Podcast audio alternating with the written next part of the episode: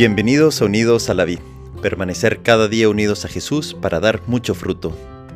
Viernes de la vigésimo quinta semana del tiempo ordinario, 29 de septiembre de 2023.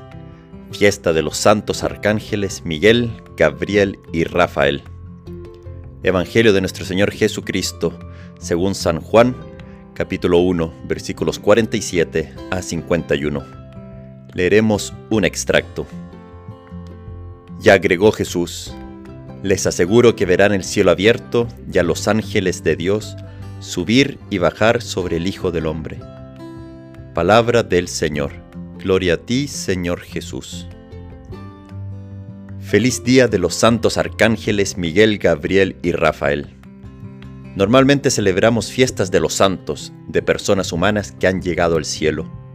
Pero hoy la Iglesia nos propone celebrar y recordar a estos seres espirituales que Dios ha creado. Solo hay otro día dedicado a los ángeles, y ese es el 2 de octubre, en donde recordamos y festejamos a los ángeles de la guarda. La palabra ángel viene del latín angelus y el griego antiguo ángelos, mensajero, alguien que lleva un mensaje. San Gregorio Magno nos dice que los que transmiten mensajes de menor importancia se llaman ángeles. Los que anuncian cosas de gran trascendencia se llaman arcángeles.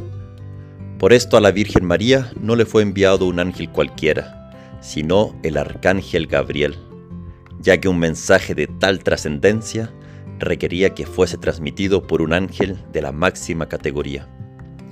A estos ángeles se les atribuyen, se les atribuyen nombres personales que designan cuál es su actuación propia. Y así Miguel significa quien como Dios, Gabriel significa fortaleza de Dios y Rafael significa medicina de Dios. Miguel, en primer lugar, nos muestra que por su actuación y por su nombre, que nadie puede hacer lo que solo Dios puede hacer.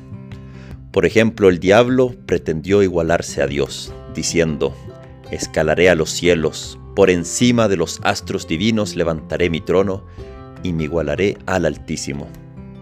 Y en la Biblia, en el último libro en el Apocalipsis, se nos muestra al diablo luchando contra el arcángel Miguel.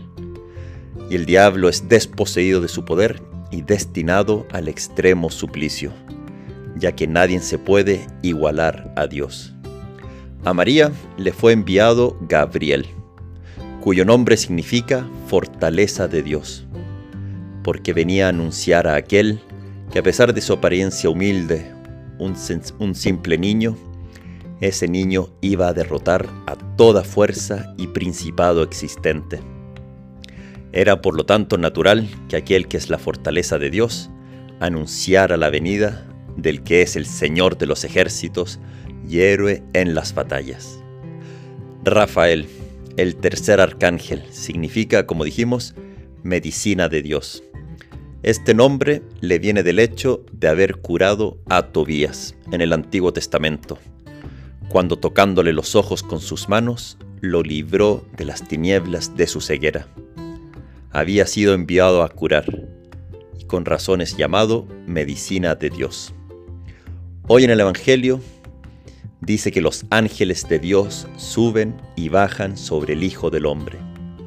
Eso quiere decir que como dice San Basilio, suben los ángeles a Dios para gozar de su presencia.